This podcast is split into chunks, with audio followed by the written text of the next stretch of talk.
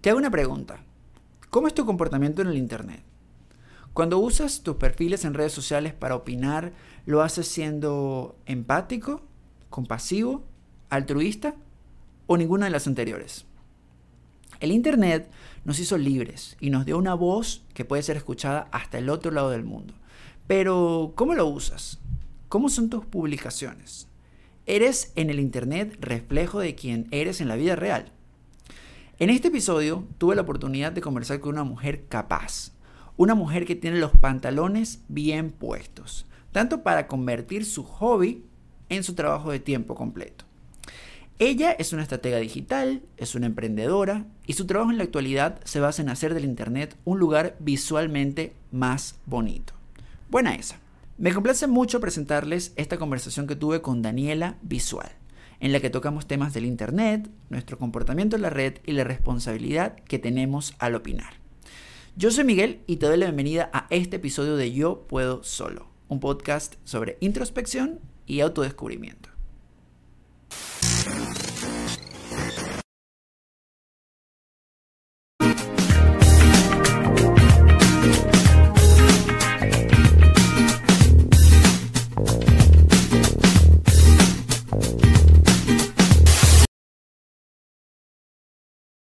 Playback. Rolling. Go. Five. Four. Go. Ya. Three. Ya. ya. Two. Daniela Visuals en Yo Puedo Solo. ¿Cómo estás, Hello, Daniela? baby. Bien, Miguel, disculpe que salude así. Este es mi saludo para mis seguidores de Instagram. Ah, bueno. Bienvenida a este episodio. Me encanta que estés aquí.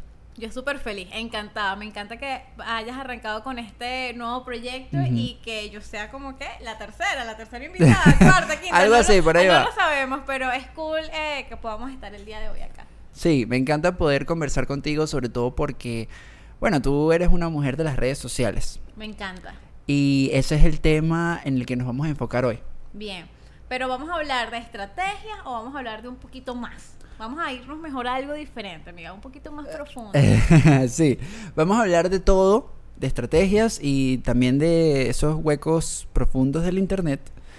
Pero sobre todo yo quería, eh, bueno, comentarte el hecho de que a veces en Internet nos comportamos distinto a como de verdad nos comportamos en la vida real.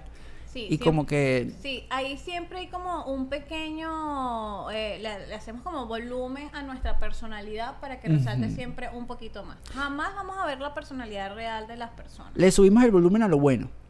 Sí, totalmente. Y también hay quienes a lo malo porque se encargan de crear contenido tóxico. Acuérdate que tenemos de, los dos, de los dos mundos. Miguel. Sí, tienes razón. Hay gente que, de acuerdo a lo que quiere mostrar, pues se adapta a eso. Se adapta a eso. Pero como más o menos quién sería alguien que No crea quiero contenido nombres, no tóxico. quiero decir no queremos nombres. decir nombres. Contenido tóxico. Estoy, es bueno esta pregunta. Estoy pensando aquí porque yo sí quiero decir nombres. yo sí quiero. Bien, bien, pero sí los hay y es válido porque quienes crean contenido, hay muchos quienes se crean un pequeño personaje y a ese Ajá. personaje le suben ese volumen que estamos hablando. Incluso, bueno, yo soy escandalosa, natural, pero ahí siempre trato también de subirle un poquito más el volumen porque sé que les inyecto esa energía a mis seguidores. Claro, porque también el como tú te comportes le da a la gente, eh, sé, indicios de tu tema, de tu personalidad. Sí, sí, totalmente, totalmente.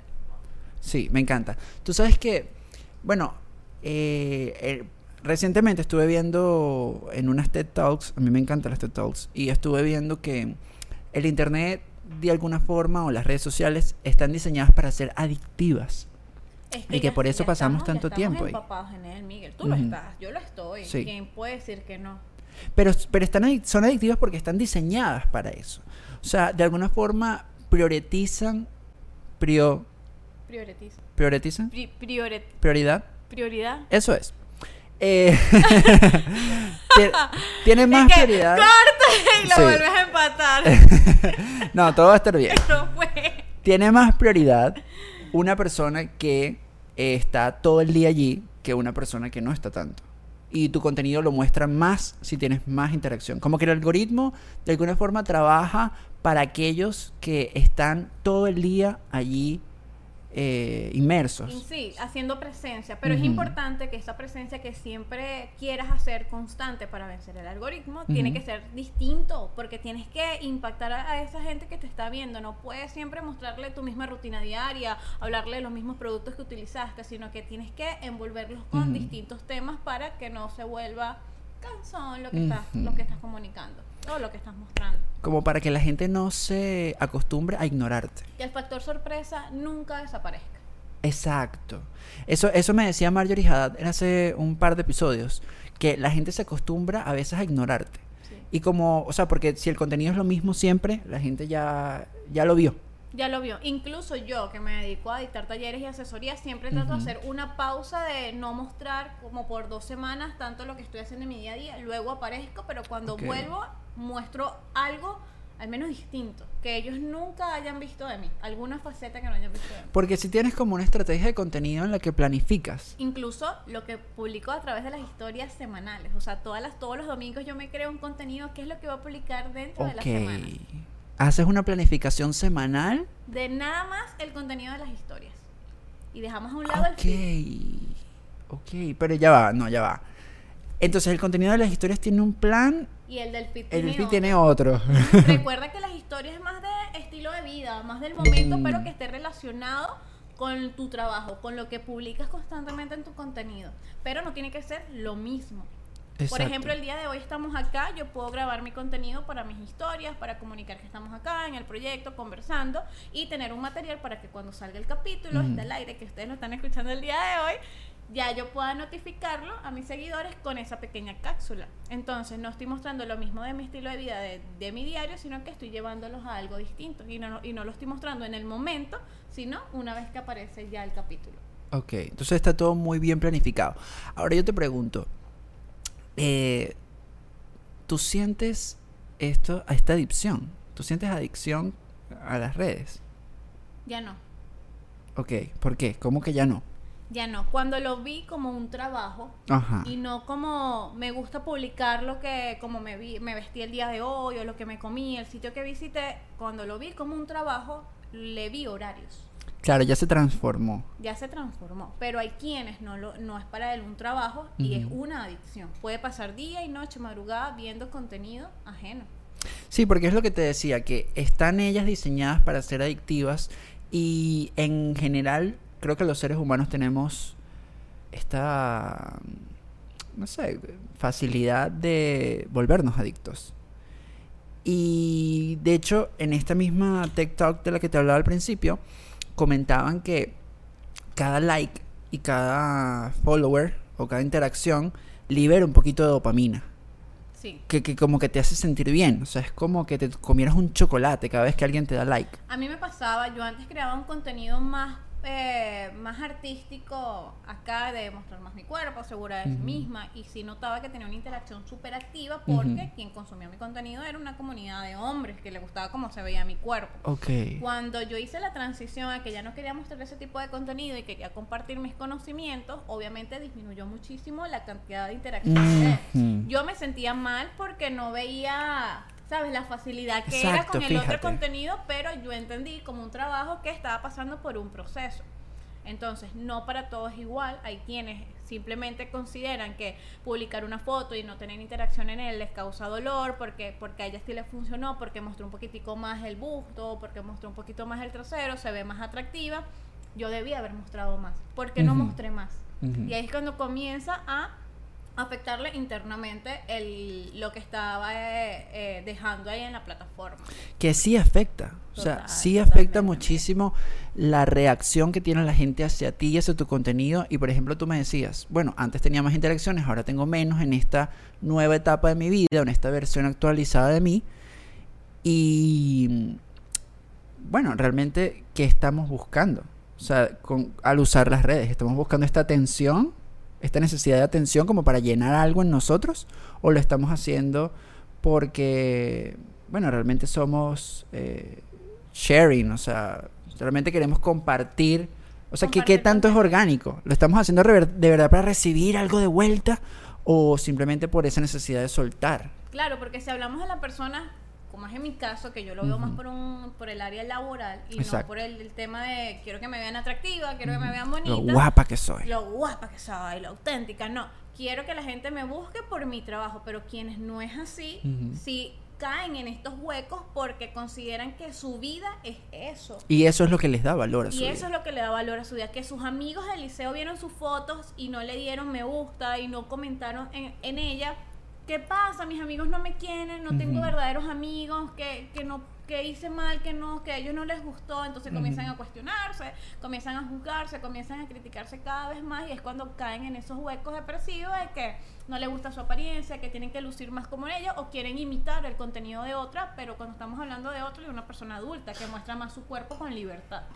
Sí, porque siento que además, en general las redes le están dando una importancia absurda a la apariencia. Pero es que la apariencia vende, Miguel. Ujú. Tú y yo lo sabemos. Tú y yo que estamos en el medio y trabajamos con empresas, trabajamos con marcas, sabemos que la apariencia vende muchísimo. Pero más allá hay que tomar en cuenta que una apariencia acompañada de conocimientos, de actitud, de un de, mensaje. energía, de un mensaje, va a ser un disparo, va a ser un, tiro al, un tiro al como decimos nosotros. Pero quienes simplemente tienen una imagen se van a adaptar a lo que esa productora o a esa empresa quiere. Ya, tú de más de allí no vas a poder dar más. Claro, porque además, eso, si cosechas solamente belleza o solamente apariencia, pues la gente solamente va a estar concentrada en tu apariencia. El día que quieras utilizar otros medios, o sea, otro tema, hablar de otra cosa, la gente realmente no te va a hacer va- caso. no te va a tomar en cuenta, no te va a hacer caso, totalmente. Sí. Mira, ¿qué tanta efectividad tiene tener muchos o pocos seguidores? O sea, realmente ese número que sí genera dopamina, definitivamente, pero ¿qué, qué tan útil es realmente? Para quienes no lo ven como un trabajo, sí es súper importante. Como para llenarse la autoestima Para es la importantísimo. autoestima. Porque acuérdate que ellos siempre tienen una persona a seguir.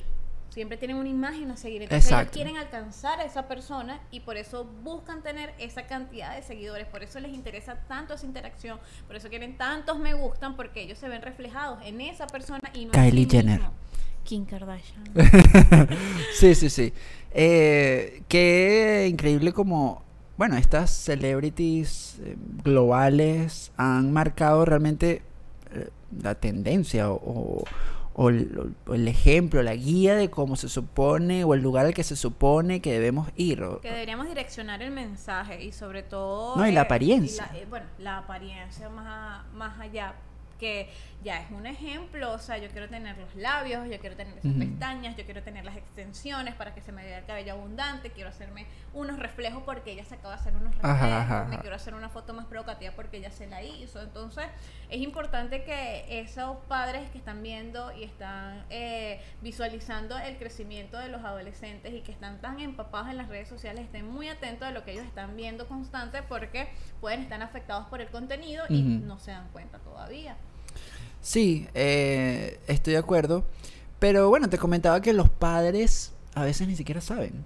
Eh, en muchas ocasiones los padres ni siquiera saben lo que están haciendo sus hijos. O sea, sobre todo en esta generación, la generación Z, digamos. Eh, los padres, bueno, están enfocados en otras cosas y los hijos ya están tan abiertos a, bueno, un lenguaje en específico, a esta, estas imágenes, esta apariencia, que es muy fácil incluso esconder quién tú realmente eres en la vida real, porque vida real. en el Instagram o digamos en cualquier red social tienes una imagen totalmente distinta a la que tienes con tu abuelita. Sí, siempre le subimos el volumen, como Ajá. dijimos al principio. Sí, sí, como que le subes el volumen o incluso te creas una que es totalmente distinta. Es distinto a ti. O sea, eh, eh, puede suceder que seas una persona completamente diferente y puede suceder que incluso tus padres lo sepan.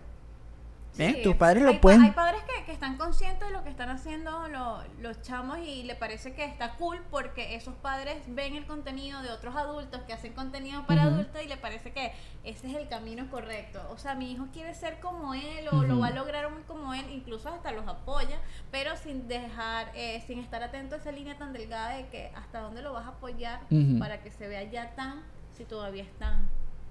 Sí, sí, sí, sí. Eh, tú sabes que yo vi un video de... Es un video viral, de hecho. Es un TikTok, creo. De una... Era como la mamá y la hija. Pero entonces la mamá es una mujer súper guapa, la hija también. Y decía, a los 17 años eh, todos creían que me equivoqué. Pero aquí está mi, mi, mi bendición. Y mi- son casi que como hermanas. Son idénticas, guapísimas las dos. Increíble. Y está muy bien el video y, y entiendo el, el mensaje. Mm, No lo comparto, pero lo entiendo.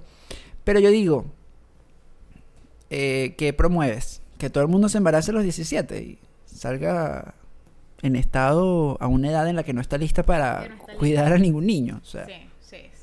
Y, y, me, y me encanta la, la, la plataforma de Instagram porque a veces hemos, bueno, hemos podido disfrutar de los tras cámaras de foto y hay una cuenta muy famosa que no voy a nombrar. ¿Cuál? No, sí, nómbrala. No puedo. Nómbrala. Tú sí tan rosa. Tú sí tan rosa. Eso ya lo hablamos hace y me como dos capítulos porque atrás. refleja lo que está detrás de ese tipo de contenido que es tan tóxico, tan dañino y a veces hemos visto incluso fotos donde sale el niño de 7 años tomándole la foto a la mamá. Ajá, sí, sí. Y es increíble porque ya tú estás dándole el mensaje a tu hijo que ese contenido que tú estás mostrando es normal, Ajá. que mostrar tu cuerpo de esa manera es normal, que está bien. Sí. Entonces, ya estás alimentando esas ansias que cuando él tenga un poquito más de edad, él lo va a hacer igual porque tú lo estás Se normalizó ese tema. y, sí. tú, y su ejemplo no va a ser eh, Kylie, vas a ser tú. Ajá, porque ya eres Kylie tú. Exactamente, Sí. ya estás contaminada. Pero es tú sabes que eh, precisamente estábamos hablando de Tusi tan rosa como hace dos episodios atrás. Eh, No puede ser, Miguel. ¿en sí, te lo juro, te lo juro. Sí, hablamos sobre eso. Pero sobre el hecho de que esas cuentas son un poco protesta social silenciosa. Sí. Ajá, y, y que están enfocadas en eso que, bueno, que como sociedad, los latinoamericanos sobre todo, vemos como con ojos de, con ojos de buen visto, o sea, con- como algo normal. Y qué tan normal realmente es este tipo de vida en la cual, eh, bueno, eres la sugar baby de un hombre que te hace 20 cirugías plásticas y te convierte en una persona totalmente distinta y Pero es que caemos en la parte emocional, Ujú. porque esas son chamas muy jóvenes que se dejaron envolver por el contenido de Instagram, por esa imagen de proyección de viajes, de tener un buen teléfono, de tener ropa de último modelo. El autoestima eh, se absorbió de eso que ya estaban consumiendo y tomaron ese camino porque lo vieron mucho más fácil. Sí, esta Entonces, visión todo está absurda. relacionado siempre a que hay que estar muy seguros de nosotros si vamos a abrir nuestra vida a que sea pública y hay que tomar en cuenta que el contenido que vamos que vamos a mostrar tiene que ser muy concreto, tiene que ser muy segmentado para que no te pueda causar daño dentro de él. ¿Cómo te puede causar daño? Que alguien pueda venir y darte una opinión en contra de cómo se ve tu apariencia, pero tú estás muy seguro de tu apariencia porque tú decidiste mostrarte de esta manera y la diseñaste así. y la diseñaste así, y le subiste el volumen así. Entonces hay que ser consciente de que la parte emocional siempre va a estar muy presente una vez que hacemos nuestra vida pública a través de las redes sociales. Porque además la gente siente que tiene el poder y hasta la responsabilidad, yo creo, de, de atacarte y de, De decirte lo que tienes que hacer. Sí, y hay personas que son creadores de contenido que conozco que sienten la responsabilidad siempre de dar un mensaje muy positivo. Ok. Y ahí siempre tengo como que mi en contra porque Est- estás, ah, estás en contra de eso. Porque Estás súper positivismo en internet. Es que siento que los extremos son dañinos. Entonces tú no te puedes mostrar siempre tan positiva Ujú. cuando tú vives una realidad. Ujú. Cuando todos dentro de Venezuela vivimos una realidad. Entonces no quieras como que tapar todo. Sí, sabemos que todos tenemos problemas, pero no siempre tienes que ser súper positiva. Puedes mostrar episodios de tu vida donde no lo seas. Y te aseguro que te va a ir súper bien. Y de hecho te puede ir hasta mejor. Porque creo que en las redes sociales la gente arropa eh, estas cosas de la cotidianidad. O sea, esto, esta... Aunque muchos digan real, no es real. Tú vas a mostrar lo que tú quieres que ellos vean real. Pero es importante mostrar siempre ambos lados. Exacto, porque lo que te decía, la gente arropa cuando eres una persona normal, a la que le pasan cosas malas también. También. Es allí Sí. donde terminamos de conectar. Ajá, conectas Porque más. vas a, vas a ver a esa persona que admiras un poquito más cerca de ti. Vulnerable. Yo también viví ese episodio, Daniela, y sí, te voy a dar mi opinión respecto a él. Y no vas a ver como Daniela la inalcanzable. Daniela la fino, perfecta que- la vida de Daniela. Sí, tienes toda la razón. Eh, sirve más para conectar. Y ahí estamos ser- tocando, Miguel, las emociones. Exacto, porque Internet trabaja con las emociones. Ahí está, ahí está todo. Ahí está siempre todo presente. Y hago énfasis en la serie que está muy marcada ahorita, que es la de Emily en París. Ujú. ¿Qué, hizo, qué hizo la empresa? ¿Qué hizo el sistema?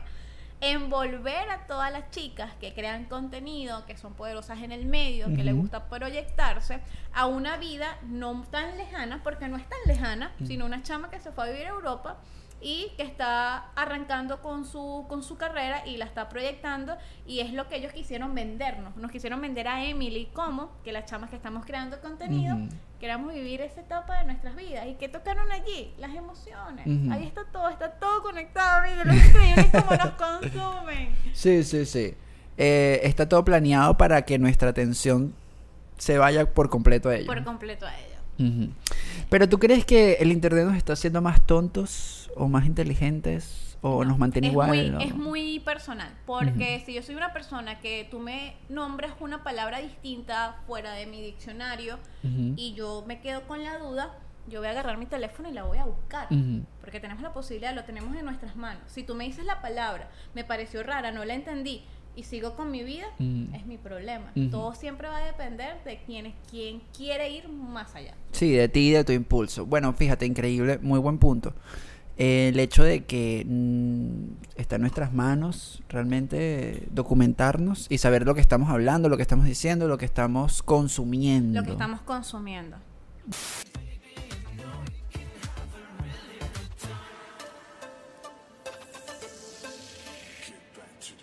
Oh my god. Oh my god.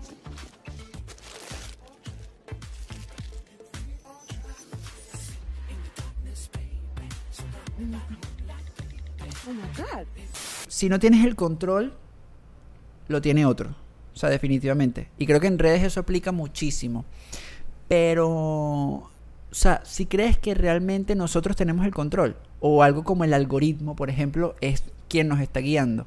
O sea, porque creo que vi recientemente en, en una investigación que, bueno, Instagram te muestra más o menos de acuerdo con el tiempo que eh, consumes ahí, que, que- que pasas en, en la plataforma.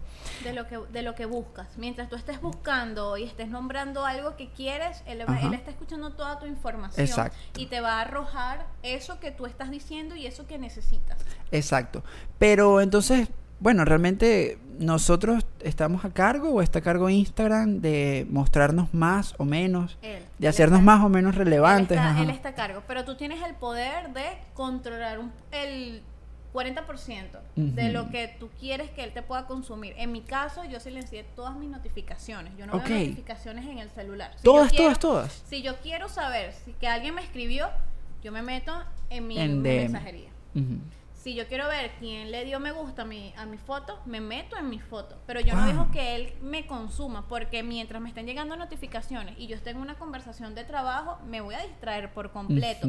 Porque me van a crear esas ansias de ir a ver el mensaje. Viste, pero porque sí hay adicción en las Sí hay redes. adicción, pero todo está en nosotros, en querer controlarlo y saber hacia dónde queremos llegar con él. Sí, yo, yo estuve viendo reciente que... Estuve viendo recientemente muchas cosas. Pero Mucho sí. tiempo libre, Ajá, mucho tiempo libre. No, pero sí, precisamente, bueno, investigando antes de tener esta conversación contigo, que eh, era como un estudio que hicieron en el cual habían tres poblaciones. Entonces, a una población le pidieron tener el teléfono boca abajo con ellos, a otra población le pidieron tenerlo en el bolso o guardado, y a otros en otro eh, en otra habitación. Ok.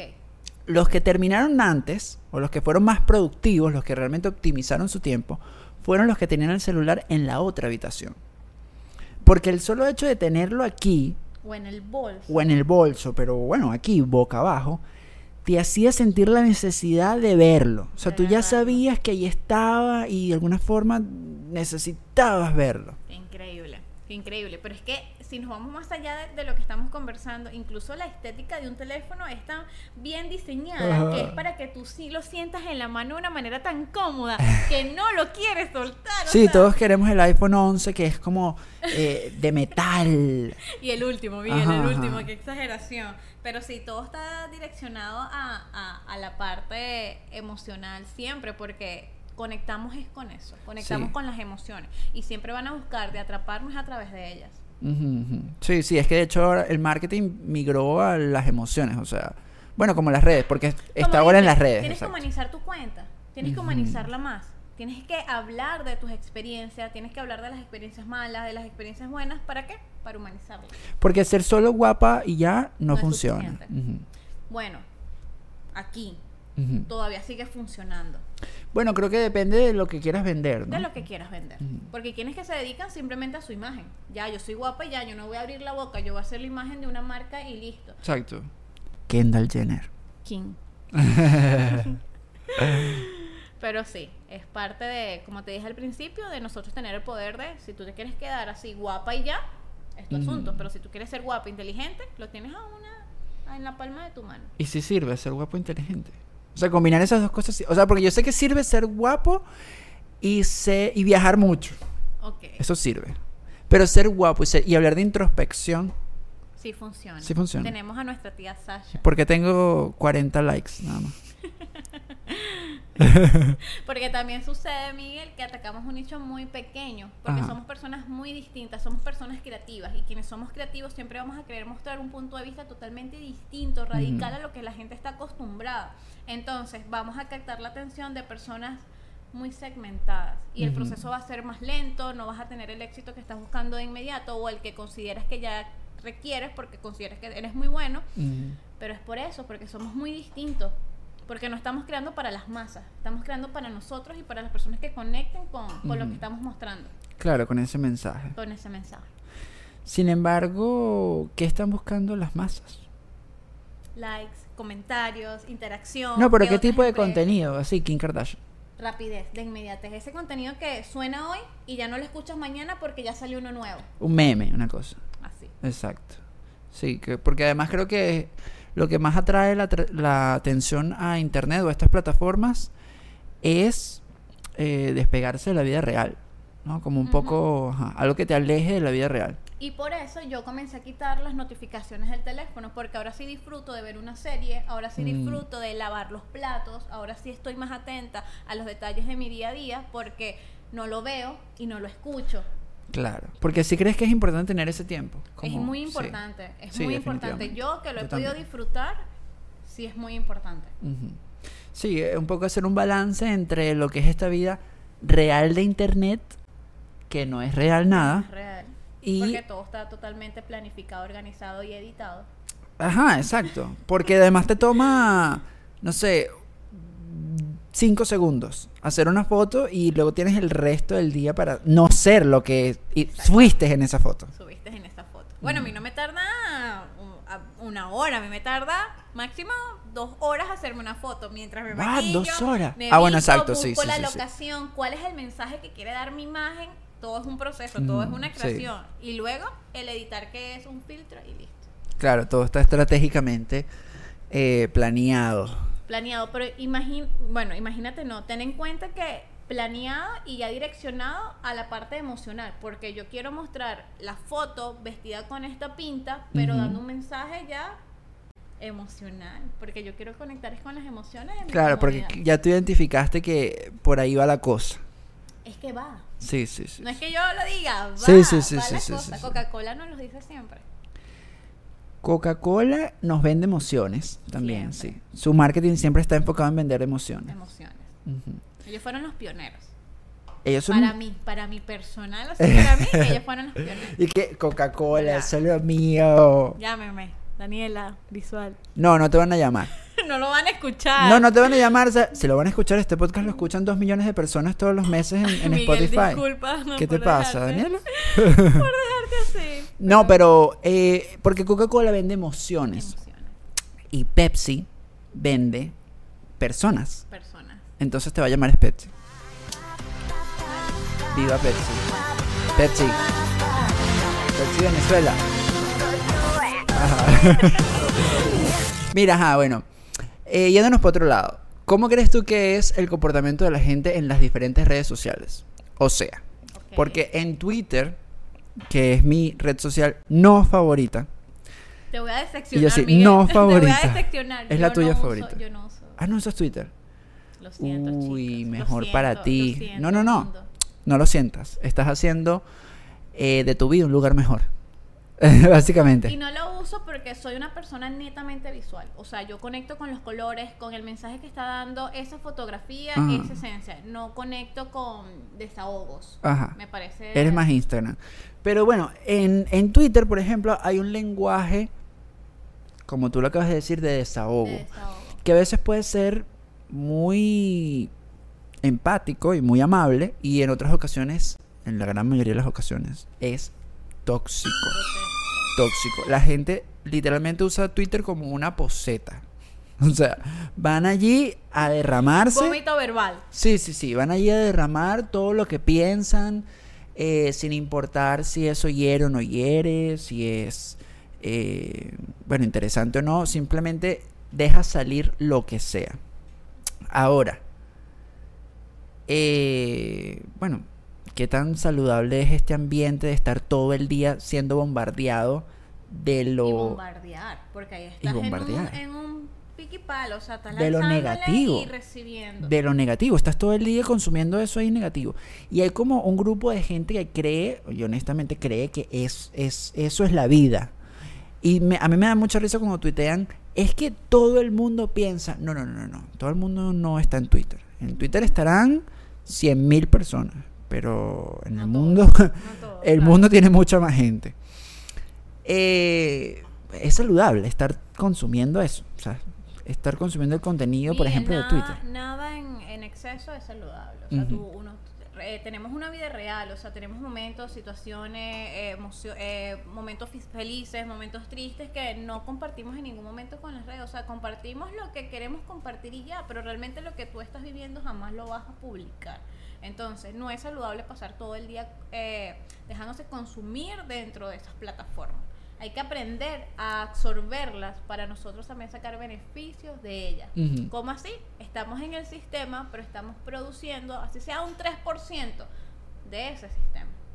Ok, hacerse de caso. protagonista. En mi caso, yo consumo contenido, él me consume a mí, porque evidentemente me consume, pero yo ofrezco un servicio, yo ofrezco Mm. algo. Es lamentable las personas Sí, que un están valor allí, agregado. que simplemente están es dejándose consumir, pero ellos no están generando nada a través de ella. Entonces, pero esa es la mayor parte. La gente que no está absorbiendo para consumir luego, para para Para, nutrirse, si para no- nutrirse, para crear a través de ella, no, sino que se están dejando consumir. Sí, a mí me preocupa mucho, eh, bueno, el lenguaje, porque una persona cuya red social favorita sea Twitter, eh, ¿cómo realmente se siente por dentro? Porque- personajes, Miguel. Personajes en Twitter, ¿no? Que, que, que, Muchísimos, exacto. muchísimos. Que le suben el volumen a, a eso como para adaptarse al, al, al lugar. Es muchísimo. Yo siento que son más los personajes que la gente real dentro de ella. Ujú, Pero acuérdate que ahí no lo vemos. ujú. Sí, Ahí todo lo está escrito. leemos. Sí, sí, sí, sí. Es complicado. A mí, por ejemplo, me gusta más una red social como Instagram. También porque soy visual, como tú, pero además porque ya estamos como tan inmersos en cosas en el día a día. O sea, como que ya tenemos, o sea, si quiero ver malas noticias, veo el, el noticiero. O sea, Yo soy de, como no me gusta enterarme de cosas malas, me gusta mantener siempre mis endorfinas muy activas, disfrutando y creando. Trato de consumir contenido que me ayude a eso. Por eso trato de no estar en plataformas donde sienta que me voy a estancar. ¿Sabes? Me enteré de tal situación, conchale, qué chimbo, y voy a hablar 20 minutos de eso. No, prefiero invertir esos 20 minutos hablando de cómo voy a crear mi siguiente publicación, qué mensaje va a dar mi siguiente publicación. Bueno, porque estás enfocada en lo tuyo. Porque estoy enfocada, porque estoy en el sistema, te estoy consumiendo, pero Ajá. yo también estoy lanzando dentro de ella y no simplemente estoy dejando que me consuma. Exacto, también te estoy usando para mi beneficio. Exactamente. Claro, eso está muy bien. Eh, bueno, porque además sabes que en, Twitter es el lugar de los linchamientos. O sea, de, de los linchamientos sociales en redes. Y me da risa porque incluso hace poco creo que hubo una polémica con este instructor. Sí, Ponme al tanto que Eh, yo no estoy ponme al ya- de- ya de lo acabo tantas. de confesar. no, esta, este hombre instructor de fitness que tiene una guacamaya en su casa. Ah, yo me enteré. Ajá. Entonces me como enteré. que... ¿Cómo no enterarse? Estaba en todos lados. Viste, sí, viral. Entonces, eh, bueno, la gente tuvo una reacción negativa con, con la noticia y él mandó a sus seguidores, que son muchísimos más de los que pueden tener estos chamitos en Pero sus Twitter. seguidores de, de, de qué plataforma? Sus seguidores en general, sus seguidores en Twitter, en todos lados. Él los mandó a defenderlo. Y ellos lo hicieron. Entonces, bueno, se, se produjo esta polémica de que, eh, ¿por qué tú como influenciador usas ese poder para que la gente haga cyberbullying y para que, para expar- es- expar- esparcir el odio y no sé qué? Y yo digo, entonces por eso le estaban haciendo cyberbullying a él. Entonces yo digo, pues estás defendiendo, o sea, estás en contra o estás a favor, porque haciéndole cyberbullying a alguien, A alguien. no estás en contra del No estás cyberbullying. en contra. Entonces, estos linchamientos que se dan en, en internet pues, realmente son estériles.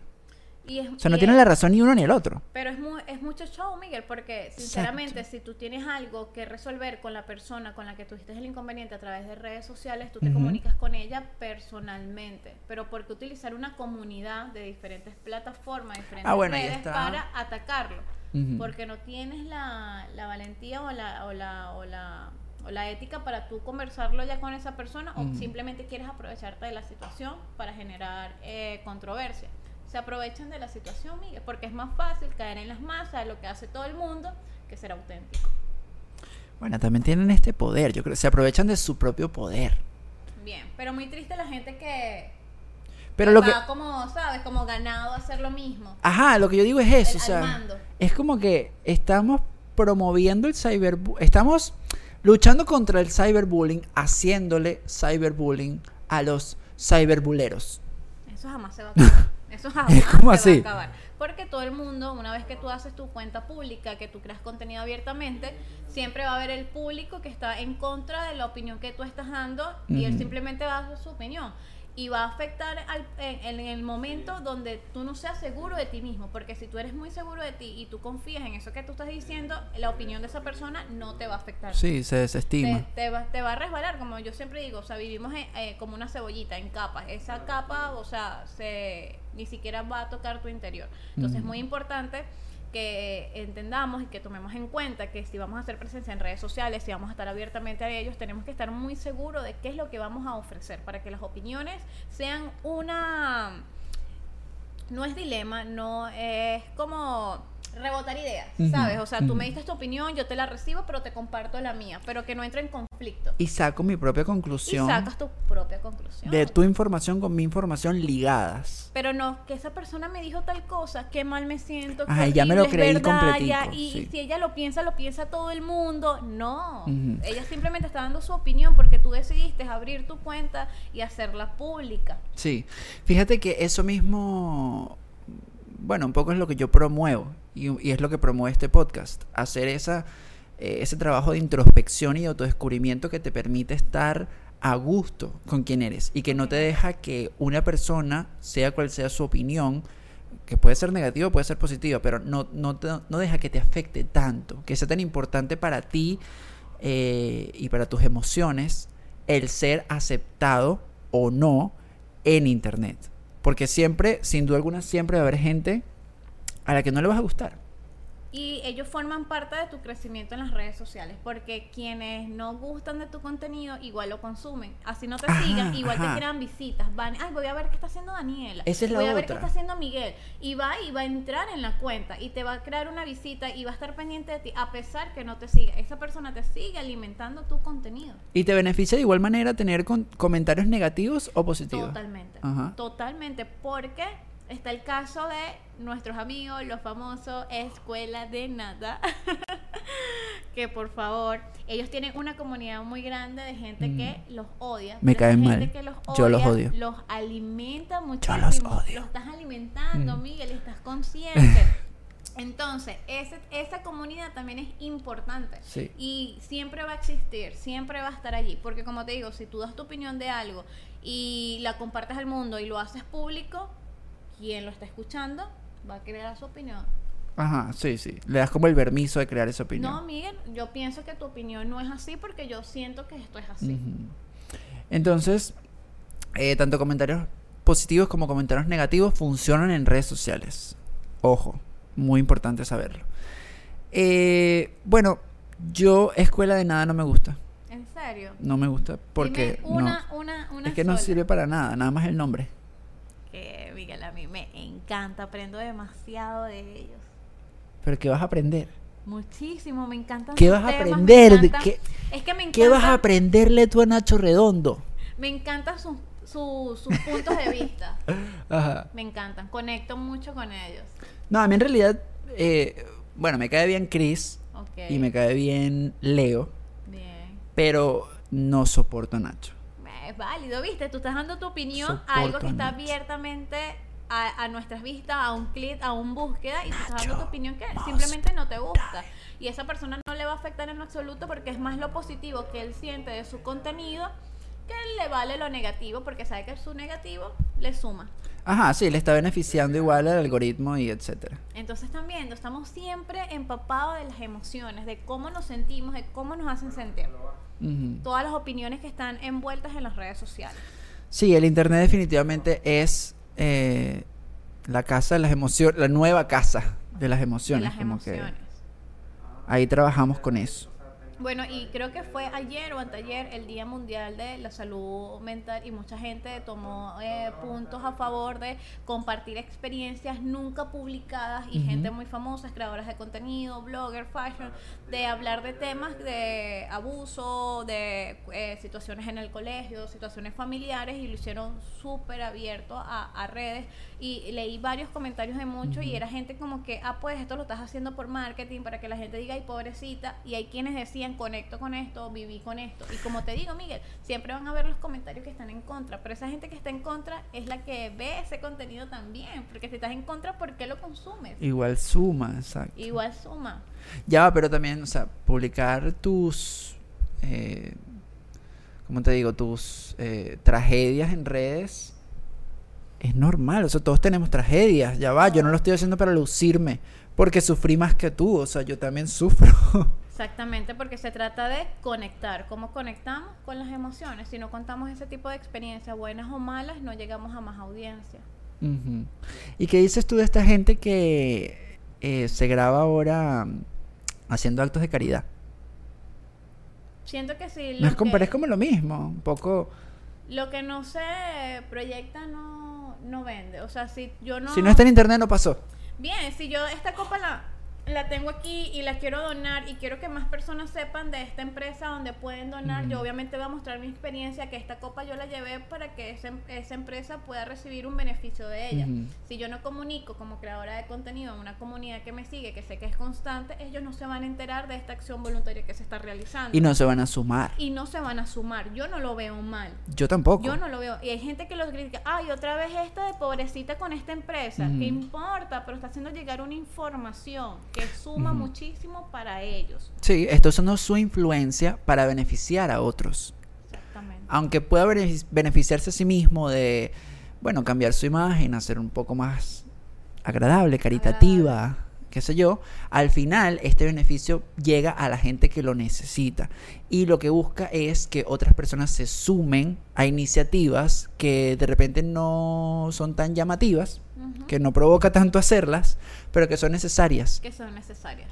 Y recordando siempre que compartiendo información también es muy valioso porque podemos llegar a muchas más personas que quizás sí tengan la posibilidad de aportar algo monetario y hay quienes no podemos y simplemente desviamos la información y se la pasamos a otro y se la enviamos a otro, pero llega la persona que sí puede hacer una donación de Ujú. 600 dólares, Ujú. 300 dólares y cool, lo logramos, pero jamás lo vean como que es una persona dramática, que está haciendo un show, que quiere ganar seguidores, no, más bien veanlo como una oportunidad para esa pobre empresa que está allí O, o población. o población. Exacto.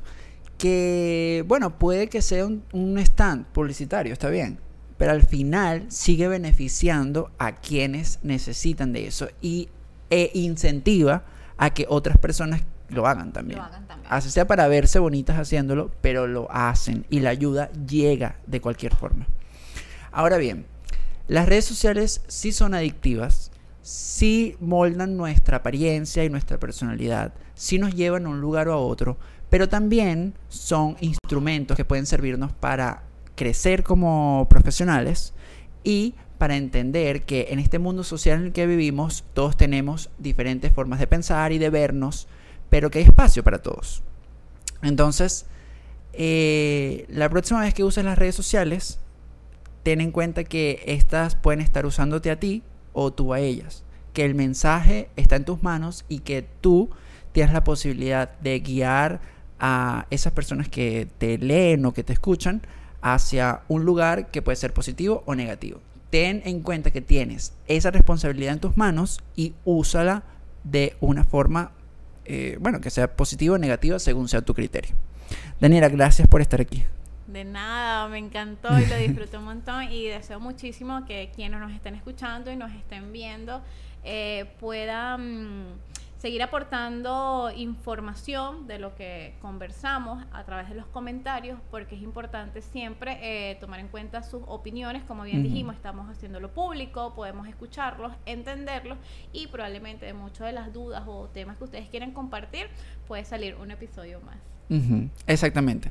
Sigan subiendo contenido, sigan diciendo lo que piensan, eh, así tengan miedo como yo, pero háganlo, porque al final en este mundo del Internet hay espacio para todos y sin duda alguna tu voz puede ser importante o de valor para muchos, aunque ni siquiera lo sepas.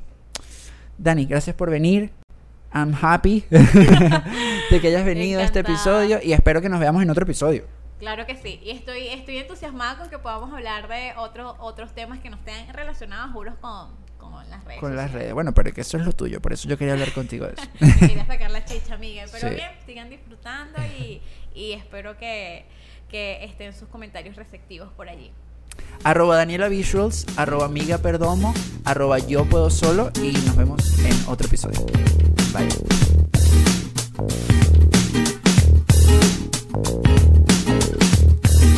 Bye.